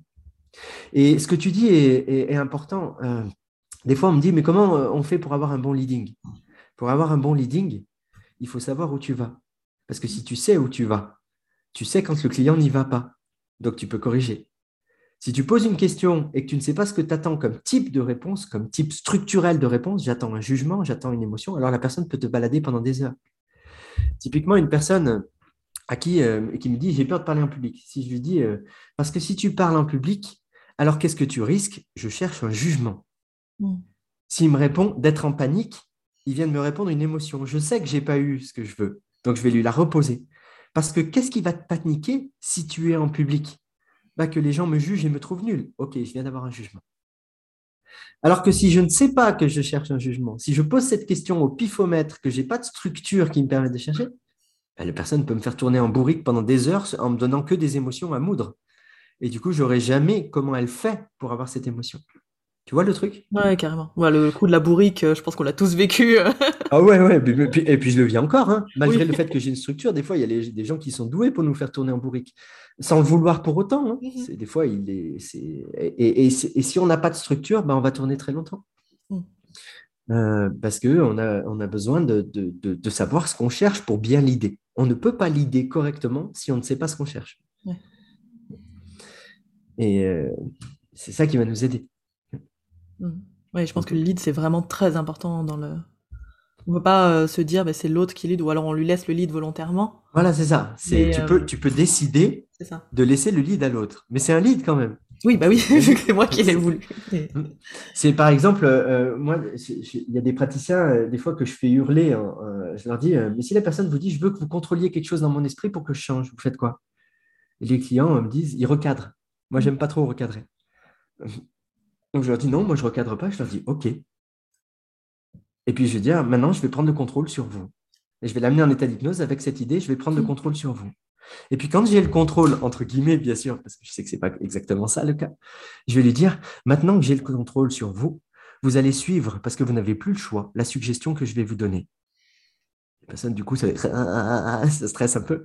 Je dis, à partir de maintenant, tout le contrôle que j'avais sur vous, vous allez le reprendre. Et plus cette main approche vers votre visage, et plus vous allez prendre un contrôle sur vous. Vous ne savez pas exactement comment vous allez le prendre. Et vous allez sentir qu'à un moment donné, si vous voulez lâcher les émotions, quand votre main touchera le visage, vous lâcherez les émotions, parce que ce sera votre choix. Si vous voulez blablabla, bla, bla, bla, c'est vous qui allez reprendre le contrôle, parce que je vous le demande, et c'est un ordre, et je vous le suggère. Et maintenant, vous n'avez pas le choix, comme pour les autres choses, quand vos paupières ne s'ouvraient pas, comme quand vos pieds étaient collés au sol. Mm. C'est quelque chose dont vous n'avez pas le choix. Mais la personne, elle reprend le contrôle du coup. Euh, je lui redonne. C'est-à-dire que s'il faut le prendre, si ça fait partie de sa croyance, pour qu'elle le reprenne après, euh, pourquoi pas? Mm. euh, Mais je sais où je vais. Je sais qu'à un moment donné, justement, je me servirai de cette croyance pour l'utiliser, ce qu'on appelle l'utilisationnel. J'utiliserai ça pour lui et pour sa, sa compétence, pour son autonomie. Et je trouve que là, pour le peu, c'est un vrai recadrage pour moi. Ouais, et pas comme, les, pas, pas, comme les recadrages qu'on entend souvent qui, moi, me font, qui me hérissent, en fait, parce que je les trouve ou violents ou malvenus ou, euh, ou pas au bon moment, enfin, et puis mal fait, quoi. Que là, avec l'utilisationnel, ça va recadrer sa façon de voir le truc, mais sans vouloir recadrer, quoi. Le recadrage doit être un contexte expérientiel. Ça doit mm. être une expérience. Tu vis quelque chose et le fait de vivre cette chose-là te permet de comprendre quelque chose autrement. Toute séance est un recadrage au fond. Mais ça va être parfois un recadrage émotionnel, parfois ça va être euh, un auto-recadrage. Et le mieux, c'est d'amener le client à s'auto-recadrer à un moment donné. Euh, lui donner un contexte qui permet un auto-recadrage. Mais si on fait vraiment un recadrage, il faut qu'il soit expérientiel, il faut que ce soit une expérience. Une expérience marque une phrase comme ça, balancée cognitivement. Par exemple, euh, je donne souvent cet exemple, mais est-ce que tu as la liberté de ne pas être libre? La personne va faire euh, Non, c'est vrai, je ne me suis jamais posé cette question, c'est vrai, en fait, je ne suis pas libre. Puis cinq minutes plus tard, elle va nous redire Je ne suis pas libre, parce que c'est cognitif, ça ne sert à rien. C'est presque, on a l'impression de se prendre une leçon. Mm. Alors que si la personne, elle se sent entravée un moment pendant la séance, qu'elle ne peut plus bouger euh, les, jambes, euh, et qu'elle ne peut vraiment plus, ou qu'elle ne peut plus ouvrir les paupières, et qu'à un moment elle se sent libre malgré ça, alors elle a découvert la liberté de ne pas l'être. Mais elle l'aura découvert d'une manière expérientielle. Et on ne lui aura même pas dit qu'elle est en train de découvrir. Je ne vais pas lui dire, maintenant, vous remarquez que vous êtes libre de ne pas l'être Et tu vois Ça sert à rien de donner la chute. Oui. Surtout pas même. Parce que ça voudrait dire, tiens, tu as vu, je t'ai donné une leçon. Mais ça, c'est de l'ego c'est de l'ego du praticien. Le but, au contraire, c'est que la personne, elle découvre par elle-même, par l'expérience, quelque chose qui est en train de changer. Et qu'elle se fasse, elle va ressortir, elle va se dire Putain, mais à un moment, j'étais en panique. Comment elle est partie, cette panique? J'étais pas libre et pourtant je me sentais bien. Bah là, elle est en train de s'auto-recadrer mm. elle-même. elle est en train de découvrir une compétence qui est extrêmement forte et qui, lorsque la prochaine crise d'angoisse pointera le bout de son nez, la personne va peut-être se poser et se dire En fait, je sais faire. Mm. Et la, crise d'angoisse sera la dernière, elle va tomber et c'est terminé. Et pour, le, pour ça, on lui aurait donné un contexte. Par exemple, les paupières qui ne peuvent plus s'ouvrir la personne qui euh, rejoint sa panique à ce moment-là. Je pense à une personne qui était claustrophobe à un moment donné. Elle me dit, elle avait fait plein de séances d'hypnose. Elle me dit, mais moi, euh, euh, je peux pas, j'arrive pas à changer en hypnose. Je fais, bah, c'est courageux de revenir en hypnose déjà. merci à vous de me faire confiance. je dis, mais qu'est-ce qu'il vous faut pour que ça change? Et à chaque fois, on en parle, on en parle, mais je le sens pas. C'est-à-dire, bah, j'ai besoin de sentir ma peur pour savoir que je travaille dessus. Ok, d'accord. Et du coup, à l'époque, j'étais dans un cabinet en centre-ville à Nice où je pouvais fermer les volets et puis mettre une barre de fer qui ferme les volets. Et puis, je ferme la porte et je la ferme. Elle me dit non, mais là, je sais que je peux ouvrir. Au pire, je vous taperai et je prendrai vos clés. D'accord. Et du coup, je me dis tiens, je vais l'emmener en état d'hypnose et je vais lui faire une catalepsie oculaire. Euh, une catalepsie des paupières, pardon. Je me confonds toujours. Une catalepsie des paupières. Et une fois qu'elle a la catalepsie des paupières, je fais sentez que vous ne pouvez pas ouvrir les paupières. Elle me fait ouais, c'est drôle ce truc-là. Et là, je lui dis, et sentez que vous êtes enfermé derrière vos paupières. Oh. Et là, c'est monté d'un coup, l'émotion est montée d'un coup. Euh, alors, je ne recommande pas de faire ça, hein, parce qu'il faut être prêt à ce qui va se passer derrière. Euh, mais c'était le but, c'est ce qu'elle voulait, elle voulait connecter à son émotion. Et là, je lui dis, vous sentez votre émotion là Je fais, oui, oui, oui, je veux que mes paupières s'ouvrent, je veux que mes paupières s'ouvrent. Vous le voulez vraiment? Tout comme euh, d'habitude, vous voulez que votre porte s'ouvre? Elle fait, non, en fait, je veux gérer, je veux gérer cette émotion. Je fais, ok, d'accord et on a commencé à gérer l'émotion. Et ça a été extrêmement productif mm. parce qu'elle avait un contexte hypnotique dans lequel elle était, bon, qui était désagréable, mais c'était sa façon de voir le changement. Donc, euh, je lui donne ce qu'elle veut. Et à ce moment-là, elle peut changer. À un moment donné, elle avait les paupières verrouillées et elle, et elle retrouvait le fait que ce soit marrant d'être enfermée avec le jugement. Je suis enfermée derrière mes paupières. À la fin, c'était ça. Elle dit, mm. mais c'est dingue, comment c'est possible que mes paupières ne puissent pas s'ouvrir? Alors qu'au départ, c'était panique à bas. C'est chouette. Donc, c'est le contexte qui l'amène à s'auto-recadrer. Ouais. Ok. Ça fait déjà plus d'une heure qu'on y est. Ouais. On pourrait reparler pendant trois heures. Oh oui, oui, c'est sûr. Euh, alors, moi, c'est un truc que je demande beaucoup. C'est parce que j'avais commencé l'idée du podcast comme ça. En fait, je voulais connaître les échecs de ceux qui, qui nous parlent de leur réussite. Ouais. des échecs, euh, j'en ai même plus que de réussite. Moi, je veux le, plus, gros, échec. Euh, bah, le plus gros échec, j'en parle dans le vieux. C'est un jour, euh, j'étais dans une séance et ça faisait une quarantaine de minutes que j'étais en train de faire un, entretien sans savoir vraiment où j'allais parce que je n'avais pas de structure à l'époque. Et puis la, personne se retourne vers moi, elle me regarde, elle me fait Monsieur Véro, vous savez, j'ai déjà un psychologue. J'ai fait C'est-à-dire, qu'est-ce que vous voulez dire? Elle me dit, bah, vous êtes en train de me poser les questions que me pose mon psychologue. Si j'avais voulu venir voir un psychologue, je serais allé voir mon psychologue, pas vous. Et moi, je suis venu pour faire de l'hypnose. Euh, donc, euh, vos, questions, là, j'en ai rien à secouer. Quoi. Euh, moi, je suis venu pour faire de l'hypnose. Pourquoi vous ne faites pas d'hypnose? Et là, là, ben, j'avais envie de pleurer devant elle. Je ne l'ai pas fait. mais ce jour-là, j'aurais dû la payer. C'est elle qui m'a fait une séance elle m'a fait prendre conscience que j'avais euh, j'avais perdu tout l'attrait euh, vis-à-vis de l'induction. Donc, je la repoussais tout le temps. Donc, je tournais en rond dans mon, dans mon entretien. Ça a été un moment extrêmement dur. Je suis rentré chez moi, j'ai pleuré. C'est ma femme qui m'a récupéré. Ma femme avec qui tu as fait un podcast à un moment donné. Ma femme qui m'a récupéré, elle m'a dit Mais arrête si tu te sens pas bien. Euh, je dis Oui, mais j'aime, j'aimais l'hypnose. Elle fait bah, Reviens à ce que tu faisais avant alors. Oui, mais je ne sais pas si j'y arrive. Bah alors, déviens-toi. mais, mais, mais j'étais pas bien. Ouais, j'étais, j'étais vraiment pas bien ce jour-là. Ça, a été le pire, le pire, la pire séance que j'ai vécue, je pense. Mais j'en ai vécu plein d'autres, plein de moments où, euh, à un moment donné, euh, je faisais une invitation de main, ça prenait pas. Mm. Euh, une dame me dit, une dame aussi qui m'a fait rire, elle me fait, mais pourquoi vous voulez que maman elle se lève, bon Dieu c'est vrai, ça. bon, là, c'était pas une panique parce que j'avais déjà beaucoup plus de bagages. Je lui ai dit, c'est vrai, ça, c'est très con ce que je vous demande. J'ai accepté tout de suite. Mm. Euh, mais euh, ça m'aurait complètement démobilisé. Des échecs, des échecs thérapeutiques, par exemple, j'en ai pas mal. J'ai 60% de gens qui obtiennent vraiment ce qu'ils sont venus chercher. Ça veut dire que j'en ai 40% qui vont être mitigés, voire qui ne vont pas du tout obtenir. Donc des échecs, j'en ai encore plein. Mais c'est voilà, c'est normal, ça fait partie de notre métier. Euh, c'est à un moment donné, euh, il y, a des gens que j'ai vus, euh, il ne se passe rien du tout. et ils vont voir un collègue, je les envoie chez un collègue parce que je me rends compte que bon, je, fais sûrement partie du problème, et ils changent en deux séances. Euh, c'est pas grave, je peux pas aider tout le monde et c'est OK. Donc, des, des, des, des, échecs, ouais, j'en ai, j'en ai plein à raconter en fait. Euh, c'est vrai qu'on parle souvent de nos moments qui sont, qui sont cool, euh, mais euh, par exemple, en, formation, j'en, fais j'en ai toujours un. Et je fais toujours en sorte d'en avoir un, je choisis jamais mes sujets. La, dernière formation, par exemple, il y a un moment, je passe 15 minutes à induire un état hypnotique pour aller vers une hallucination, il ne se passe rien. Et je ne l'ai jamais obtenu. Hein. Mais ça montre aux praticiens comment on fait avec ça. Mm. Euh, moi, je ne veux pas prendre euh, une personne qui, je sais, est un bon sujet et puis euh, le, prendre à chaque fois dans les démos. Je leur montre les échecs. Parce que l'hypnose rapide, c'est aussi des fois, bah, c'est pas rapide. tu, tu, vas pour faire une induction rapide et puis parfois, ça va prendre 10 minutes. et parfois, tu ne l'obtiendras pas et parfois, il faudra apprendre à la personne.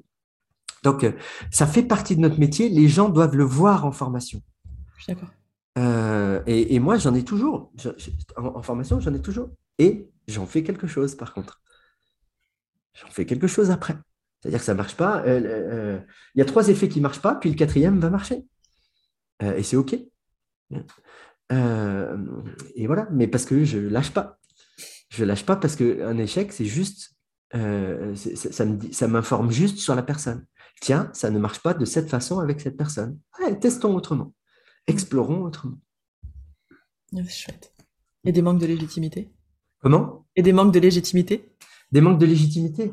Euh, en fait, le manque de légitimité, je pense, il vient de euh, ce, à quoi on se dit, ce pourquoi on se dit qu'on doit être légitime. C'est-à-dire que si je me dis, euh, est-ce que je, suis légitime pour, pour aider quelqu'un à changer?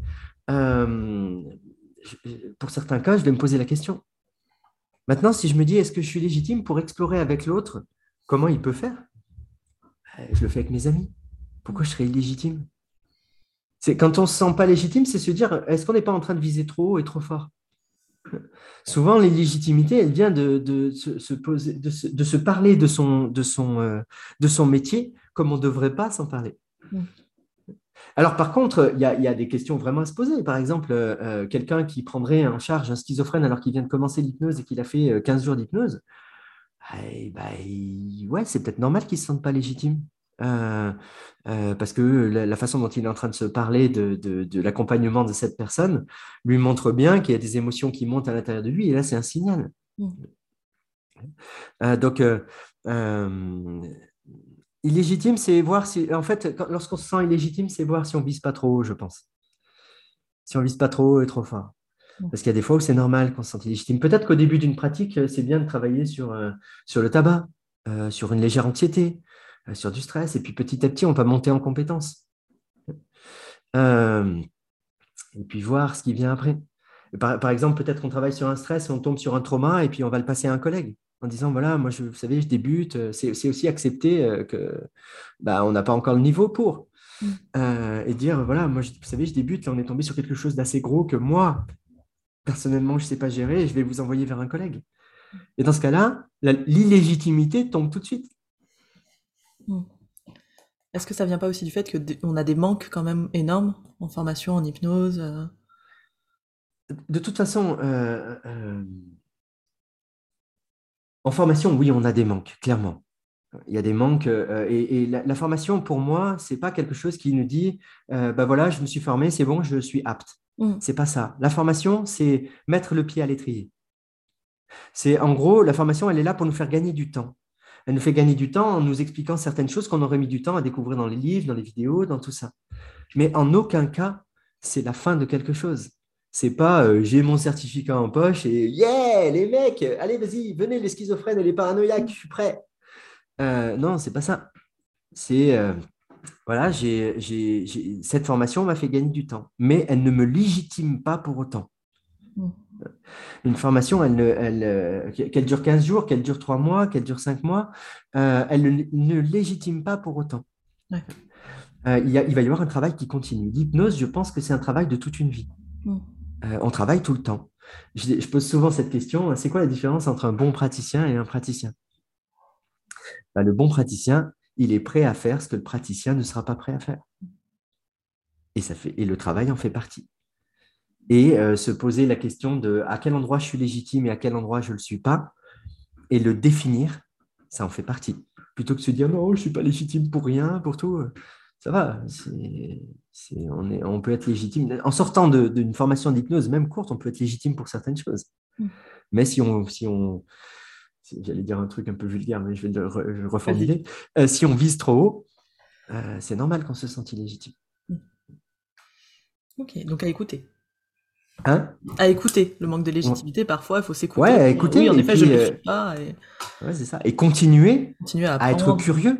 Mm. curieux d'autres pratiques. Par exemple, tu parlais du coaching. Moi, je suis formé en coaching aussi. Mm. Euh, c'est intéressant pour le cadre notamment, parce qu'en coaching, il y a un vrai cadre de permission et d'obligation mm. euh, qui est super intéressant. Moi, que j'ai amené en hypnose d'une manière un peu, plus, un peu plus douce, mais qui est quand même présente en hypnose. Euh, qui est quand même présent en hypnose. Et, euh, et d'aller voir aussi du côté, je sais pas moi, de, de comment bosse euh, Byron Katie, comment bosse, comment bossait Virginia Satir, comment d'être curieux en fait, d'aller explorer d'autres bords et de voir ce que ça nous apprend.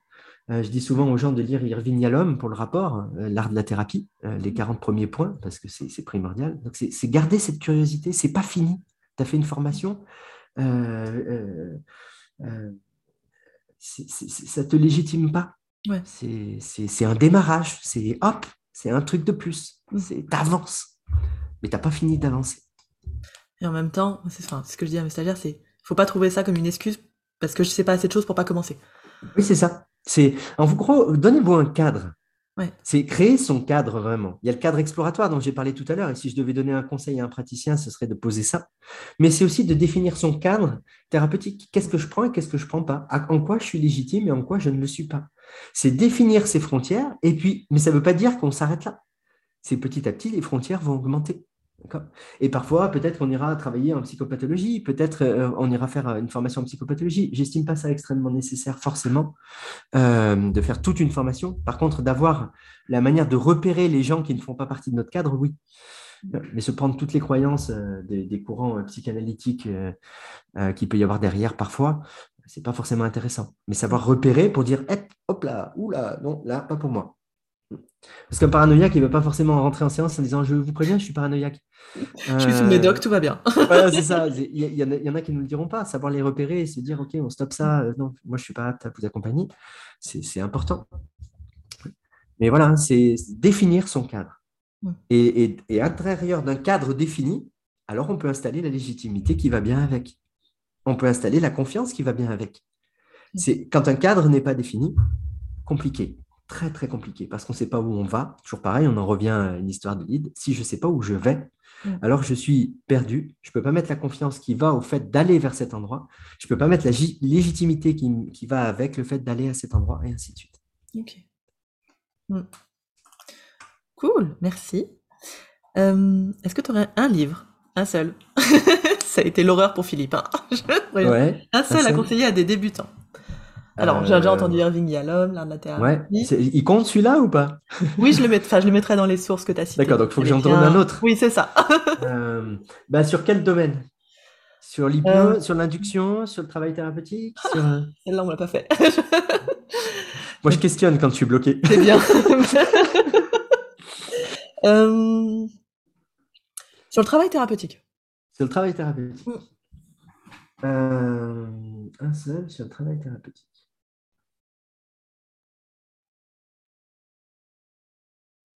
C'est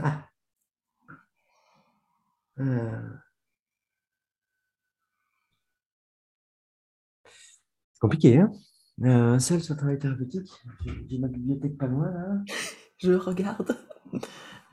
Ah. Euh. Ah, mais pour des débutants en plus. C'est bien. Ouais. Bon, après, il y a plein de gens qui sont pas débutants qui, qui écoutent. Hein. Je me suis rendu compte. Si tu veux, tu peux donner des strates. Tu peux pour non débutants et pour débutants. Tu en as droit à deux livres. Euh, pour non débutants, je dirais euh, les Collected Papers, clairement. euh, les collectifs prepper. Et sur le travail thérapeutique, je crois que c'est le tome 4, je ne suis pas sûr. Euh, peut-être que c'est l'exploration. Enfin, il y en a un qui est sur vraiment la thérapie en elle-même. Mm. A le premier est sur l'induction, c'est sûr. Et ensuite, euh, il y en a un qui est sur l'exploration, d'autres sur la thérapie. Donc, le collectif Pepper qui est sur la thérapie. pour les débutants, pour les vraiment débutants, je dirais Monstre et baguette magique. Ok. Monster and Magical Stick de, de Steven Heller, je crois. De Steve Heller. Ok. Je connais pas, je vais me le prendre. Monstre et baguette magique. Il, est très très simple, du coup, pour quelqu'un qui commence. Bon, dedans, il y, a, quelques croyances un petit peu fausses qui ont été remises en cause depuis longtemps, comme les systèmes d'accès oculaire, la synchro et tout ça. Mais il y a un petit côté euh, thérapeutique qui est intéressant. Euh, ah, bah tiens, euh, si j'en avais un, un, à choisir pour les, les avancer, c'est un autre qui me revient. Euh, c'est pas c'est pas les collective papers, plus simple. Euh, mais mais qui, qui, qui, pour les avancées sera plus intéressant, c'est Taproots. Oui, je viens de le finir. Il est vraiment bien. Voilà, Taproots. Celui-là, il est très très bien pour le mm. travail thérapeutique. Taproots. Donc euh, pour les avancées, Taproots et pour les, les nouveaux, Monster Magical Stick. Allez, super, merci. Et un conseil. Tu en as déjà donné un, mais un conseil pour débutants. Ah, le qui veut pratiquer, euh, tu sais, le débutant qui veut pratiquer mais qui n'ose pas. Le cadre exploratoire. C'est euh, c'est vraiment le, le, conseil que je donne, c'est écris, écris ton cadre exploratoire pour le donner à ton client et t'enlever la pression. Pour pouvoir être simple lorsque tu crées de l'hypnose. Moi, je l'ai dit tout à l'heure, euh, j'en ai donné un exemple. Ils rembobineront pour revenir au début, avec les portes, les différentes portes pour entrer en état d'hypnose. C'est ma manière de le présenter. Mais si je devais, je, dirais un, un praticien, écrit le tien, qui permet de dire à la personne, ouais, il y a des choses que tu réussiras pas, mais c'est OK, on explore ensemble. C'est en, en, gros, c'est ça. C'est de pouvoir poser ce cadre exploratoire pour s'enlever la pression. On travaille mal sous pression. OK. L'idée, c'est de la faire tomber. Plutôt que de faire 20 séances sur la confiance en soi, puisque de toute façon, pour qu'elle naisse, il faudra pratiquer, mm. autant se poser un cadre qui permet euh, à la fois à soi et au client de savoir que certaines choses peuvent rater et que c'est OK. Et que du coup, c'est comme ça qu'on va apprendre. Parce que quand on, je reviens à ce qu'on disait au début, pas pour faire une histoire encastrée, mais euh, c'est quand on apprend à grimper, parfois il va falloir apprendre à tomber avant de C'est un premier truc qu'on fait en grimpant. Enfin, moi j'ai appris comme ça, je, me grimpais et puis c'est bah vas-y tombe, qu'on fasse ça en bloc ou en ou en voie d'ailleurs. Hein. C'était maintenant tu tombes d'un petit peu et puis un peu plus et puis encore un peu plus. Mhm. Et pour, ça, bah, il faut apprendre, euh, c'est apprendre, apprendre à tomber est plus intéressant mm. qu'apprendre à éviter. Parce qu'une personne qui essaye d'éviter en grimpant va tétaniser sur les, sur les prises et du coup, elle pourra plus grimper, elle va rester coincée au milieu et au bout d'un moment, ça lâchera de toute façon. Mm, ça va faire mal. Quoi qu'il arrive, à un moment donné, euh, elle tombera. Donc, euh, l'idée, c'est arrêter de vouloir s'accrocher à tout réussir. Mm.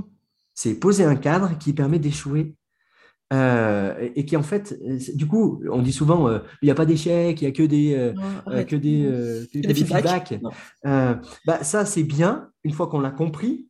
Mais quand on nous le dit au début, alors que, alors que c'est pas, on l'a pas vécu l'expérience, mm. bah, ça marche pas. on se dit, non, non, c'est des conneries tout ça. J'ai bien senti comme un échec, ça fait mal. Donc, il faut se poser un cadre mm. au début, se poser un cadre où ça devient une exploration explorer plutôt que réussir. C'est mille fois plus intéressant. D'ailleurs, Ericsson était un explorateur et on le voit rater plein de fois. Hmm. Il ratait plein de fois et il rebondissait sur ses échecs. Et c'est ça qui est, qui est magique. L'hypnose, c'est ça, c'est l'adaptation. Et pour s'adapter, il faut accepter de se planter. Pour repartir sur la, voie, il faut accepter de tomber. Mais on ne tombe pas du même on tombe pas, on retombe pas au début on mm. retombe un tout petit peu en dessous du dernier mousqueton. Et puis on peut repartir. Et on peut peut-être s'arrêter un moment, explorer, et ça, correspond à un silence en séance d'hypnose. Parfois, c'est dire, OK, euh, dire au client, attendez, euh, vous m'avez dit pas mal de choses, je vais réfléchir un peu. Tenez, on va boire un verre d'eau, vous, vous réfléchissez de votre côté à des choses que vous m'auriez pas dit et que vous voudriez me dire. Et moi, je vais réfléchir à quelle stratégie on va développer par rapport à tout ce que vous m'avez dit. Des fois, c'est prendre un temps, un silence. Ou alors on vient de faire une suggestion, elle ne marche pas, se dire, OK, je viens de la faire comment? Qu'est-ce que j'ai utilisé comme outil? Qu'est-ce que je peux utiliser d'autre? Poser le cadre, prendre du temps. Écrire son cadre, prendre du temps. Pour aller vite, il faut se hâter avec lenteur. Et ça, ce sera le titre du podcast. c'est gentil de me le donner parce que depuis tout à l'heure, je, je note moi les, grandes phrases comme ça, je peux pas tout réécouter. Hmm. Il faut se hâter avec lenteur. J'aime bien. Ça vient des thérapies brèves. Hein. C'est, euh, je crois que c'est Nardone qui dit ça. Ça vient pas de moi. Hein. Oh. c'est ce qui est beau, ça vient pas de moi de toute façon. moi, je fais du mais ça Alors là, tu vas avoir le droit à plein de recadrage sur ça euh, dans les commentaires du podcast. Ce sera bien. Ouais, ça t'allait C'était parfait. Merci beaucoup. Bah, merci à toi. Voilà pour ce podcast, un gros merci à Jordan pour avoir passé ce temps avec moi. J'espère que les sujets abordés vous ont intéressé autant que moi. Comme je vous le disais, j'ai mis en description tous les liens menant vers l'actualité de Jordan, ses livres, ainsi que les livres dont il a parlé. Vous pouvez également télécharger le kit HypnoSafe, le kit offert à tous les débutants dans l'accompagnement et notamment dans l'hypnose, qui vous permet de débuter de façon sereine et tranquille. Et rapide, surtout. vous pouvez également nous rejoindre sur Facebook sur la page Oser se lancer. Et puis si toi tu es hypno-débutant et que tu sens que tu as de gros manques de légitimité, de confiance, que tu ne sais pas bien poser ton cadre et que tu n'oses pas commencer à, pratiquer, tu peux nous rejoindre dans l'accompagnement Oser se lancer et pour ça, je t'invite à aller voir le site internet oser-se-lancer.com. Je vous souhaite une très belle journée et prenez soin de vous.